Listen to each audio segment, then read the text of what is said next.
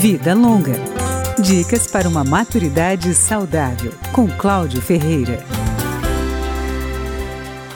Uma resolução do Conselho Nacional de Trânsito, o CONTRAN, disciplina os estacionamentos especiais, entre eles as vagas para idosos. A resolução determina que haja uma sinalização horizontal, com uma marca delimitadora do estacionamento e o símbolo do idoso, mas também pode ser utilizada a sinalização vertical, com uma mensagem sobre o uso da credencial pelos veículos. A norma publicada conta com anexos que especificam modelos dessa sinalização. Nos chamados estacionamentos privados de uso coletivo, como nos shopping centers, por exemplo, a responsabilidade pelas vagas de idosos é do proprietário e elas devem ser numeradas em sequência. Pela resolução do CONTRAN, é obrigatório o uso de credencial, emitida pelo município de domicílio do usuário e válida em todo o território nacional. Ela tem prazo de validade de cinco anos.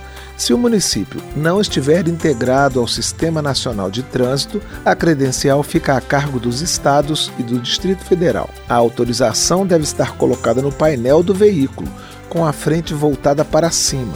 É preciso usar a versão original e não uma cópia.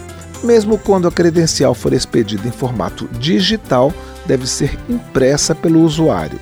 A credencial deve ser apresentada à autoridade de trânsito quando for solicitada, e é possível que ela seja recolhida em algumas situações, quando não estiver sendo utilizada para o transporte do beneficiário, quando não for a original, quando estiver rasurada ou fora do prazo de validade. Outra observação importante é que o uso da credencial não dispensa o idoso do pagamento dos valores cobrados em estacionamentos pagos e há uma mudança no símbolo que identifica a vaga de idoso.